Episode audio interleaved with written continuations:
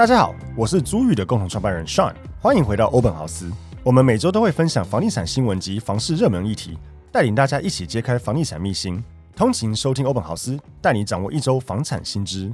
Hello，大家好，欢迎大家收听 Open House Open House，我是 Sean。Hello，大家好，我是 Open House 的听，不是，我是 Open House 的计划小曼，我不是听众。好，我们今天来盘点一下新闻哈。第一个是赶在打炒房前上车，六月预售屋揭露量一点二八万件，创十九个月的新高。那第二个是囤房税二点零要修法了。问号，建商余屋一年以下，你适用税率两趴。第三个是新北房价天花板破了，这区单坪破百万。大家可以猜一下这区是哪一区，我们就可以新增一些那种互动小单元。对，大家再帮我们留言一下，说觉得是哪一区啊？不过虽然他没有办法及时留言，嗯、但还是可以帮我们留一些评论，说觉得这区破百万合不合理哦。第四个是地下室非法隔成十间套房，遭罚一百五十五万，并强制断电。第五个是大陆房市渴望反转？问号。哦，中国一线城市实施认房不认贷。好，那第一则新闻是赶在打扫房前上车，六月预售屋揭露量一点二八万件，创十九个月新高。那平均地权条例呢？七月一号上路以前，爆出大量的预售交易。根据信义房屋统计的预售实价揭露市量，今年六月的预售揭露量高达一万两千八百二十七件，年增一百一十七趴，月增三十九趴，创下近十九个月以来的新高。那如果以区域来看的话，交易量最大的是新北市，总共有三千三百零三件，年增高达一百九十五趴，月增七十七趴。第二名是桃园市的两千四百四十一件，年增一百三十一趴，月增三十九趴。第三名是台中市的两千一百二十三件，年增一百四十趴，月增三十四趴。那这些数据呢，都可以显示说，在新制上路以前呢，市场出现了一波预售上车潮。七月一号上路的这个平均地权条例的修正案，就是说以后预售屋在这个还没有交屋之前是不得转让的。如果七月一号以前买到的话，原则上还是因为它不涉及既往。所以原则上还是可以转让，所以看起来确实好像很多人赶在这个七月一号以前，还是想留给自己一条后路，所以就赶快买这样子。可是会在意转让的都是投资客吧？因为我记得他不是有新增一些项目，是说。就算你是七月一号买，可是你有发生以下这些事情，说什么突然失业什么的，你还是可以转让。所以会在乎的都投资客。我觉得当然投资客是最在意。嗯，但是说真的，我觉得除投资客以外，我之前几个节目有讲过，就是我们呼吁，就算是你是自住客，你还是要思考一下这件事情。像当初我买预售屋，我那时候真的不是要拿来投资，我是真的想住。可是后来我老婆就不想等三年，那但是我不想等三年，我也没有失业，我也没有离婚，那我也没有干嘛？那我这时候如果要卖，我要怎么办？假结婚没有啦，对对对，假离婚、假失业，自己开家公司请自己，然后再把自己资钱掉，反正就不要走这种奇怪的方法的话，就变成说你是被绑住了，很麻烦。所以，所以大家确实可能赶在这之前，不过我这边还是要讲一下，赶在七月一号之前，还是要注意一下。就算是你法规上可以转让，不代表你要看合约哦。很多建商其实合约是说不得转让的哦。我记得我们讲说，有些建商其实是在这之前就已经自主在实施了，没错。或是说他可能会说有条件限制的转让，或是说转让要建商同意之类的。所以不是说你七月一号以前买就一定可以转让啊，还是要回归到合约本身。好，那我要来问一个记者最爱问的问题，就是新北、桃园、台中是前三名吗？那这可以代表房市正火热吗？嗯。我觉得有一定的火热程度，我有一定的火热程度。毕竟，就像你讲的，如果我们是在六月底以前上车，假设都是投资客却最在意这件事情的话，那就代表说这一波买的人理论上可能不会有什么短期投资客，嗯，长期资产客可能有。假设六月底以前上车的人有三成是长期资产客，另外七成是自助买盘。那所以至少在这个一万两千八百二十七件里面，有个大概八九千是自助客。举例来讲的话，那就代表说，哎，这些地方或是我们讲区域。哦，新北市三千多件，可能有两千件左右，至少还是自住客，那代表他的自住买盘还是有一定的刚需啦。可是好，这个是有问题，因为台北市想必没上榜，因为台北市就很少预售屋。预售屋跟从化区有关系吗？当然有啊，因为从化区很多都是新大楼在盖预售，嗯、所以。你看这些地方，当然就是新大楼比较多，或是从化区比较多的地方才会有。台北市这么少，当然不会上榜。哎、欸，我觉得合理，因为我记得上一个新闻我们讲到说，高雄跟台南老房子问题很多，对啊，所以他们没上榜，这是合理的吧？很合理，它是接在一起的，接在一起的、啊。因为这些地方大概有几个状况，第一个状况就像台北市，大家很想都跟这里，但是要么就是很难谈，要么就太贵，或甚至偶尔有推案，但就是价格太高，不太可能像一些比较便宜一点的地方来了这么多的量，不然就这个地方没有都跟的搞头。建商有钱归有钱，他也不是无限量的钱嘛，嗯，他还是要把资源投到他觉得有搞头的地方，嗯，对，所以你可以这样说，OK，新北市跟这个桃园。还有甚至台中，至少对这些建商来讲，他们在从化区也好，或是推新的案子，至少还觉得有搞头，嗯，我才会有这个数字产生。那我这边也分享一下这件事情对租赁会不会有任何影响？因为我们公司主要做租赁嘛，我觉得没有什么特别的影响，但是我觉得会发生一件有趣的事情，因为除了这个不得转让这个问题之外，还有另外一个点，其实预售屋现在它是也绑进房地合一税里面了，就是它在预售阶段两年内获利的四十五趴要交给政府。更有趣的是，它在交屋之后会重算。很北蓝，其实我一直觉得这件事很北。为什么要重算？不知道，对，不知道。等于说我房子盖了四年，嗯、那我前两年是四十五趴，后面两年变三十五趴，但我一旦交屋又重变变四十五趴，对，所以就是变成说，可能就算是他这个长期资产客，他有可能至少会放个五年出租再出售。所以其实这些新房子比较多的地方，我觉得未来可以租到的机会可能也会更大一些了。好，再来是第二则新闻。囤房税二点零修法，建商余屋一年以下拟适用税率两趴。那财政部推了囤房税二点零方案，将非自住住家用房屋税率调高成两趴到四点八趴。那其中呢，建商余屋两年以内的税率是两趴到三点六趴，那两年以上的税率呢是两趴到四点八趴。那意思就是说，建商的这些余屋通通都会被加税，所以就有引发一些建商的反弹。那财政部就表示说，考量建商销售余屋需要一个合理的时间，所以他们正在研议执法规定，让建商的余屋在一年以内一律适用下限税率两趴。这样子的话，如果建商可以在一年以内把余屋卖掉的话，囤房税就不一定会加重。那也可以鼓励建商加速出售余屋。不过这个只是还在规划当中。那财政部说他们会再邀请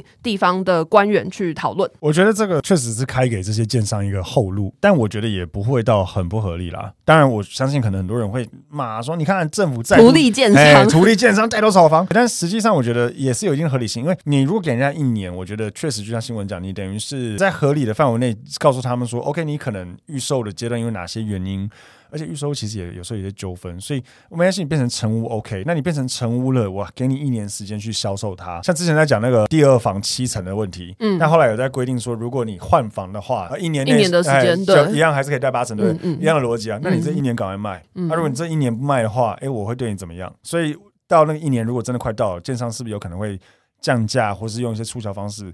我觉得这也不是一件坏事啦。哎、欸，说不定会像我们。上个礼拜录那个新闻，他也是剩什么余屋，然后赶快低价卖一卖的那个香港的那个。对对对对对，可能会发生这样子情况。对对对对，你知道这会变怎样吗？就变集齐品，你知道吗？剩一个月就要被调高这个房屋税率，或是再剩一个月，我的房贷就要吐回去，怎么办？就只能卖便宜了。所以有没有可能到时候真的有机会可以嗯捡便宜？哎，捡便宜，我觉得搞不好哎、欸。哦，尤其是贷款那个事情，因为。建商有些如果口袋够深，他大不了啊了，那就房屋税缴一缴。嗯，因为他降价会比较痛啦，缴税没那么痛，干脆缴税。可是对一些自然人买房来讲，他少那一层的贷款要吐回去，可能真的会倒掉呢。嗯嗯。所以他会不会真的很赶在一年内赶快卖掉啊？如果真的最后剩两三个月，真的只能降价，那就变即期品可以减。我觉得有可能会发生，还蛮有趣的。好，再来是第三个新闻：新北房价天花板破了，这区单坪破百万。那新北市呢？其实，在二零一三年的时候，就有豪宅的成交单价站上九字头，可是近十年以来一直没有办法突破一百万，因此单坪百万也被视为新北市的房价天花板。不过，根据实价资料显示，在今年六月，新北板桥捷运新埔站共购宅有一个叫做新巨蛋的这个建案呢，还有一间总坪数二十四点六坪的小宅，总价高达一千七百万元，扣除车位的十点二坪，大概是两百五十万以后，单价高达一百点六万元，它是新北市首笔破百万的住宅产品。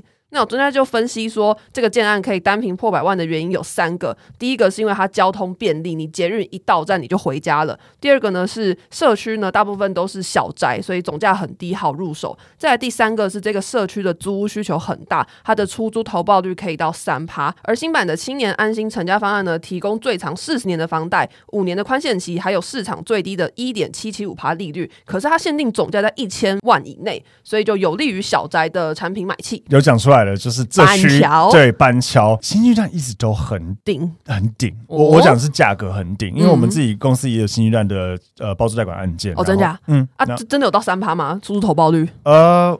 我不太确定他当初买多少，这个要算一下下。Oh. 可是那边真的可以租很高，新埔来讲，可是一般套房可能一万五、一万六，举例啦。然后新居站瞬间变两万二、两万三，就它完全高于旁边三四层之类的，而且都租得掉。我们那间也租两万多啊，所以它真的是很猛。新一蛋因为它地点真的很好，而且它真的很指标啦。其实你在台北市开车有时候会看到它，它真的很高。我印象中它好像是新北市最高的住宅，我有点忘了现在还是不是？当初好像是。对，所以它真的很高，然后它有很多方便的地方，譬如说，第一个它算公共宅嘛，到站就到家；第二个，它楼下有一个那个三元广场啊，那啥？哎，就是它有一个卖，嗯，讲卖场有点贬低，就是它是一个商场，然后就有什么十二锅啊，什么，就是有一些餐厅啊、商场在它正楼下，哦、所以其实你要在这地方完成你所有想要做的事情，都不需要离开那块基地，嗯，包括它二楼有操场，你知道吗？哈，它二楼有操场，真的讲像操场一样。有趣，这是他的公社，他有操场，所以他就是真的是健身也好，吃东西、买东西、捷运什么，全部都可以在他那块基地完成。这边我也延伸讲一下，这样子类型的这种小平数有管理，然后嗯有挑高，甚至有做夹层的这种小宅，真的价格很高很高。举例来讲，除了新北市这个新巨蛋是真的破这个价格之外，其实台北市我们公司附近有好几个也是很惊人、很惊人的价格，像我们公司旁边。哦，有一栋叫做逸仙悦榕，它算个绝版品，因为现在它是四米五的，现在四米二跟四米五几乎都不能盖了，所以四米五它等于楼上楼下都可以站直，哦，就是你做个夹层嘛，六点六平的房子，成交单价一百八十二万七，很贵，很贵，很贵也很贵，对，很贵，呃，很扯，对，等于说，但总价大概一千两百万左右，我不确定它这边是不是意思是全幢六点六，我没有，我印象中它没有那么小的，所以我不确定，但好，就讲它主间五平好不好？可是因为它上下都改。所以有可能你一千两百万可以买到这边使用十平左右的房子，而且地点超级好，走路就可以到一零一。这其实我觉得是合理的。那除了像这个之外，有个很有名，我们我们公司很长很长在出租的一个社区叫做 EAT 啊，在这个永春站共构宅两大栋那边也是四米五。我就讲卖价从便宜的时候，当然十几二十年前不讲了，可是之前市场比较低迷的时候，一平大概一百出头一点买得到。你的之前是疫情？疫情以前哦哦，呃比较低迷的时候大概一百出头，现在大概一百四一百五。很赚呢，对，很恐怖，嗯、然后很好卖，也很好租。我们公司每个月那边成交至少五六间以上，哦、然后套房租金大概两万五、两万六、两万七、两万八都有，看看屋况。那如果大一点，套房到三万多，两房可以到四万多，甚至五万。所以它租金酬报真的很高，因为它总价低了，这种捷运很近，生活机能好，楼下就有你想要的所有东西，甚至如果挑高，它有使用更大的坪数更好。不管是租金或是买卖价格，真的都很惊人了。接下来我们来进一段广告。房东的小确幸来喽！加入租寓的社会住宅包租代管，让我们免费替你管理房屋，还能享有税金减免及修缮补助。想了解更多资讯，欢迎点击 Podcast 下方的资讯栏，加入租寓 Line 官方账号哦。好，再来是第四个新闻，它的标题是：地下室非法隔成十间套房，遭罚一百五十五万，并强制断电。那新北市府呢，就接获民众检举，说有一间在新北板桥，又是板桥。好，反正呢，就是这个新北板桥这个建筑物呢，它是地上七层，地下两层。那地下一层呢，原本是核准为店铺及自用储藏室，可是这个屋主他自己把它隔成十间套房出租，而且他没有依法办理变更使用执照、室内装修以及建筑物公共安全检查签证及申报。那这个市府呢，一开始很有心的、积极的去辅导他改善，可是一直没有完成这个改善。那目前累积的罚款已经高达新台币一百五十五万元，而且他已经违反建筑法了，所以就祭出强制执行、停止供电处分。那新北市府也表示说，六间以上的出租套房是归类在宿舍用途，它是属于高强度使用场所，所以除了要办理变更使用执照及室内装修程序以外，也要定期申报建筑物公共安全检查，以确保逃生场所的避难安全。我觉得这个屋主真的很赶呢、欸，就是时间很鬼、欸，而且你把地下室应该是都没有采光了，就是你把地下室全部改，第一个就是。真的很烂，就是、欸、而且它是套房的，呃、那这等于说时间里面都有厕所跟水龙头，原则上一定是啊。干，那这个要怎么弄啊？可以啊，就是我不是粪管什么，对我不是装修的完全专业了，我们虽然懂一些，但不是装修，我不敢乱讲。但原则上他一定要想办法去接粪管，去能够通到。对啊。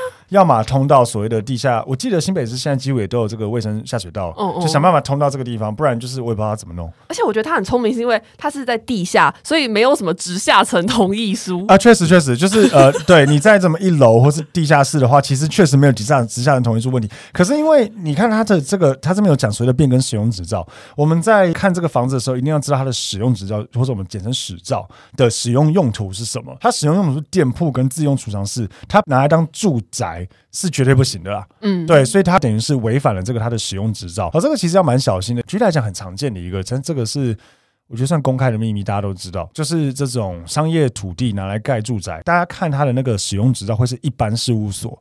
啊，其实一般事务所是不能来当住宅的，所以你在看，你如果去看这样的产品的时候，很白痴哦，它不会放床，它放个矮矮的桌子，然后那个矮矮的桌子大小跟一个双人床一模一样大，然后他的意思就是说，啊，你我不能放床，那你想象一下，如果这边有床的话，会长怎样？哦，因为它不能当住宅，嗯嗯，对，所以他就没有办公室啊，有没有桌子？可他桌子大小就是一个床的大小，超智障，尺寸一模一样。可是买到这种房子是不是不太好啊？我个人没有那么推，但坦白讲，也有这样子有赚钱的。我刚刚前面新闻讲 EAT，EAT 如果没记错，它就是一般事务所啊，这样是可以的哦。就诶、欸，它有一些东西有点模糊使用，对，一般事务所就很常见。除了代销业者之外，有一些谨慎的中介业者。其实他在这个中介的案件上面，如果是一般事务所，他也不会在那个格局图上面写什么卧室、客厅，他不会写这个，因为他一旦写卧室，你就是住家。嗯，对，所以这个就是要注意这个所谓的使用执照。嗯，然后另外刚刚小曼有讲到一个直下层同意书，这个也是蛮专业的，其实很多人不知道，就是现在双北市跟桃园如果隔套房的话，你如果增设两间厕所以上的话，你必须要你的正楼下同意，不然你不能这样做，你的试装是不会过的。嗯，新北市更严，新北市是你增加厕所跟房间都要。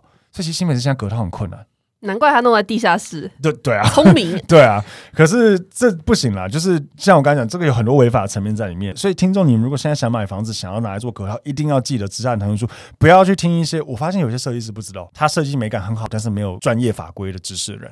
那就是很糟的设计师啊，很危险啊，对啊，很危险，因为他可能就会哦靠，超棒的隔层套房有没有？然后帮你规划超漂亮，问题是就违法。开工第二天建管处就来，因为有人检举就会来，哎，你这个有没有直下层同意书？没有，就直接停工。所以其实这个要很小心。然后还有一个很大的重点，这个也很多人不知道，现在其实有规定六间套房以上，或是十个床位以上，会归类在宿舍用途，我记得它叫 H one 用途。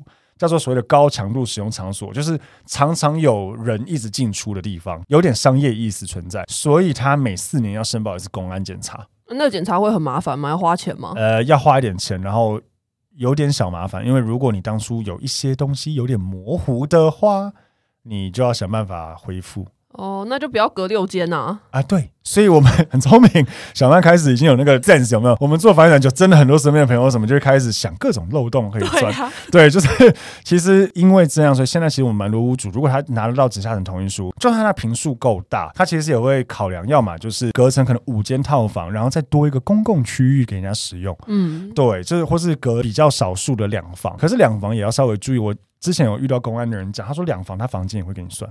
所以你不是说三间两房就不是六间的意思，三间两房它的认定也是六间哦。对，这个要再问一下，就是做公安的，如果有听众是做这个的话，可以帮我们指正一下。但我之前听到的是这样，所以我们在隔套房除了要注意直下层同意书之外，尽量啦不要到六间哦，呃五间再给它漂漂亮亮的这个公共区域可以煮饭什么，可能会比较好一点。好，最后一个新闻是房市渴望反转，中国一线城市实施认房不认贷。那继广州还有深圳宣布了认房不认贷以后呢，北京和上海也在九月初宣布跟进。那什么是认房不认贷呢？根据中国新闻网的报道，它的意思就是指说，居民家庭，也就是包含借款人、配偶还有未成年子女，在申请房贷的时候，只要你的家庭成员在那个城市名下没有成套的住房的话，银行就会按照首套住房执行住房信贷政策，就不会管你过往有没有利用贷款买到房，所以他就认房不认贷。你只要名下没有房子，你就可以以。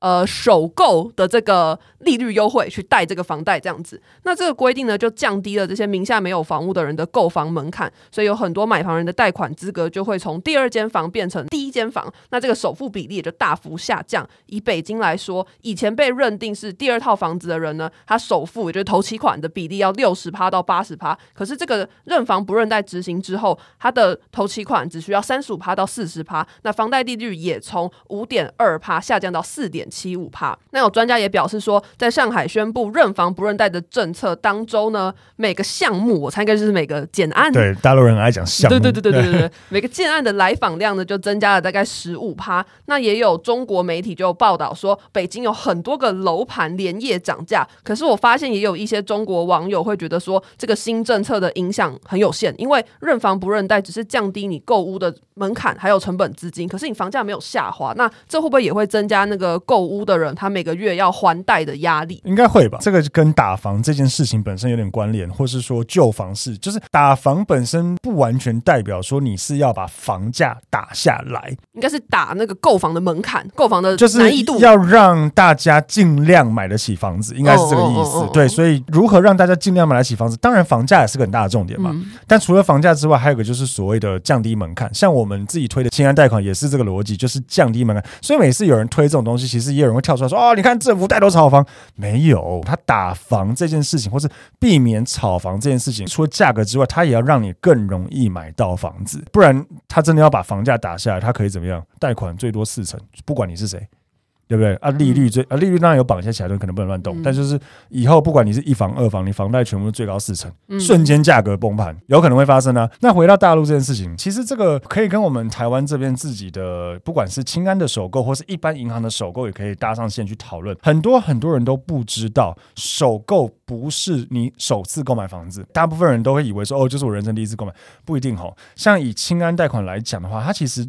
重点是你现在名下有没有房子而已。清安不是青年的意思啦。哎，好了，他要他可以说是青年的意思，可是因为很多很多人，我看到那个买房社人是讲说，我今年四十岁，我今年五十岁，我申请青安过，然后下面一堆人来骂什么青安干你五十岁之类的。等下不是这些人是白痴吗？因为青安贷款规则明确，就只有规定十八岁以上，他没有设一个天花板啊。我觉得是他的名字太容易让人容易误会了。你难道不想当青年？那你六十岁还是青年吗？还不错吧？那你觉得我对你来讲是青年吗？不是。那你看吧，我才三十五岁，所以这就是一个，我觉得他就是有点让人家有点误会。可是他清安的贷款其实就是十八岁以上就可以了。嗯嗯，对，所以大家一定要对这个很熟悉。好，那接下来呢，就进到我们 Podcast 开的新单元，叫做“哎呦我的房”。为什么要叫“哎呦我的房”呢？就是因为有一次我们在开会讨论的时候，就发现说，其实业务部的同事或者房务部的同事，每个礼拜都会接触到非常多奇怪的屋主房客故事，然后这些故事呢，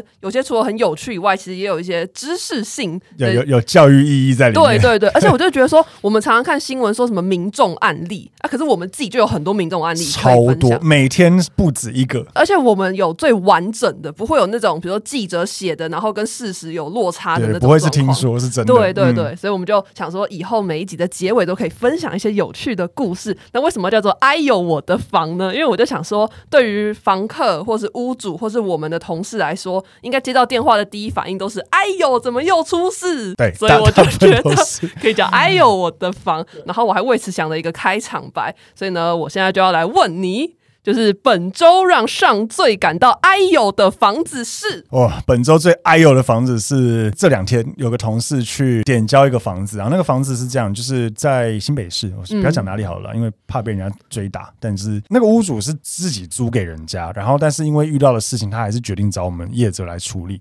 然后我们同事去去的时候，他是一个三房，然后他三个房间分开租给三个人，可是这三个房客好像彼此认识哦，好像是以前同事，但是也没有到很熟。这样子，然后呢，三个房间呢，三个房客，两个跑路，哈，对，跑路是指没有付租金就跑了。那他们就第一个月二二押租给了以后，再也没缴了，对，再也没缴，就剩那，然后剩下那个人，我听同事讲，剩下那个人其实还算正常，嗯嗯，他有点随这样子，但他本来说好了，那他们跑了，那我就一个人住这个房子。但好像过了一两个月，那个人就说啊，真负担不起，嗯，然后他连就是除了租金的问题要自己处理之外，他连就是那些跑路人留下的家当啊，全部他一个人要搬。啊，那些人没有把东西拿走，就真的不见了。可是那很奇怪，通常跑路不是应该把东西带着然后再走吗？没有哎、欸，我们这些 我我们其实不是第一次遇到跑路啊，是哦，嗯，我真的真的每天我们都在遇到，就是我们前几年有遇到一个也是跑路，有上新闻，好像之前有分享过，上新闻，然后我们真的是找不到人了，然后也上新闻说这个人跑了，然后屋主跟我们说啊，就我们那个房客，所以我们去的时候，真的里面就是有点像大家出门了这种感觉。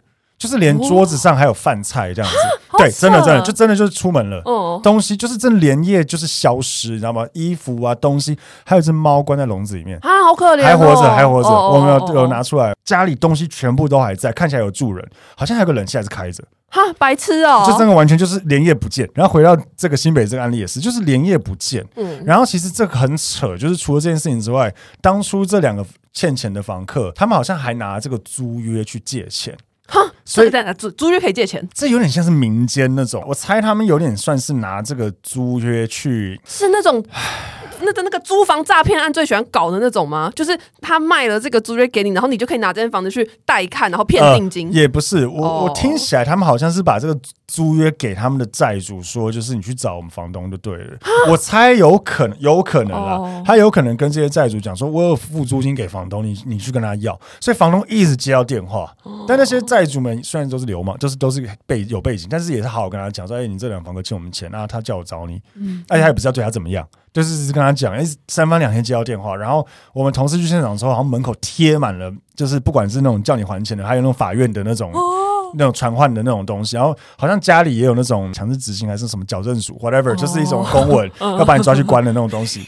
各种，你知道吗？所以我就觉得哇，真的超级欢，这个房子像炸掉一样。然后当初房东有说不能抽烟，里面臭的跟什么一样。然后那个那个剩下那个房客真的很衰，然后那个屋主也吓，真的吓死他。他自己出去遇到这种人。但是我这边也必须讲，就是我们自己房屋部将近一千间的这个包租代管案件嘛，其实我们真的真的很常遇到屋主自己租的房客有问题。可是是他筛选的不够仔细吗？他签约太草率？我觉得是、欸，有些社会经历比较不丰富的屋主，其实他可能没有办法一时间认这个人有点哪里不太对劲。哦坦白讲，不是那么容易察觉。我跟你讲，其实业务也是一开始我们在训练业务的时候，我以前超常遇到刚开始的业务都租给雷包的客人。哦，然后就是久了，有没有？他开始有那个雷包的那个雷达之后，他就会知道。因为他刚开始他没有什么经验，他就觉得这个人讲话也正常正常的，然后也没有神经病，然后好像也还算有礼貌。嗯，就就觉得啊，他租给他，结果我们超多问题。可是因为我们现在已经做那么久了，我们真的以及我们的伙伴也是做那么久，他们真的叮叮叮，一时间一很快就知道这个客人可能不行。嗯嗯。可是我跟你讲，一个就是屋主的这个社会历练可能不一定这么足，那毕竟可能不是做出租行业的人，他没有看那么多房客。嗯。第二个就是我觉得有时候要看屋主的经经济背景，嗯，因为有些屋主他其实买这个房子可能有一点点金，那他这个时候如果真的很需要这个租金付贷款，他有可能会比较就狗急跳墙嘛，他有可能会比较急。就会去做出一些他可能其实没有那么有把握的事情。可是以我们是业者来讲，现在听起来像话术，但是真的就是，如果这个房子给我们做全权的管理的话，我们真的超级不敢租给有有问题的人。嗯，两个状况：一，如果这个房子我们包租的，所以我们是公司包租再当二房东转租的话，如果那个房客不给我们租金，我们还是要给屋主租金诶。哦，对，所以我们很亏，欸，对，很亏。这第一件事。第二个就是，如果今天房客没有缴租金，我们自己的政策上是房客没缴租金，我们也收不到钱，我们不会跟屋主收代管费。可是我要不要帮他处理这个房客？要啊，哦、所以我等于免，欸、我等于完全没赚，我免费帮他处理这件事情，我也很烦。就跟你讲，我们做这个事业的人都知道，最好房客都没问题。嗯，懂我意思吗？因为我我房客有问题，我也不会跟屋主多收钱去处理什么啊，跑一次现场给我一千块，嗯、不会啊。嗯，所以我们等于收同样的钱，要做两倍、三倍、五倍的事情。嗯，当然没有人要。所以其实如果我们遇到有问题的房客，所以我们是真的都会跟屋主说不要租给他，你宁愿再空个一个礼拜租给别人，真的是。问题弄不完，嗯，然后我们之前真的很常接手屋主自己本来租给一票房客，然后给我们处理，然后真的很多都有问题。可是我们自己公司内部有个数据，就是我们自己租的案件的房客有这个所谓欠缴租金的比例，我记得我们是抓欠两个月以上才算，我记得好像是千分之六哦，很低耶，很低很低哦。我们自己租的，可是如果是屋主租的，我记得非常高，我忘记几倍，好像至少三四倍以上哦。我这个数字我忘了，但是我还蛮确定我刚才讲的千分之六是正确，因为我们之前有在算这个东西，很低。所以其实我是蛮呼吁屋主们，就是无论是你在识别房客的能力，或是说你在会不会有点经济压力的原因而一定想要租给他，我真的觉得要非常小心。尤其是我在最后讲个案例，就是很长很多房客如果一毛不杀价，而且今天就要入住，很多屋主觉得很开心，太棒了，嗯，然后又没杀价，今天就可以给我租押金。我跟你讲，这种大部分都有问题哦。当然，这是我们经验，不是搬家这件事情是有计划的。你知道什么样子搬家没有计划吗？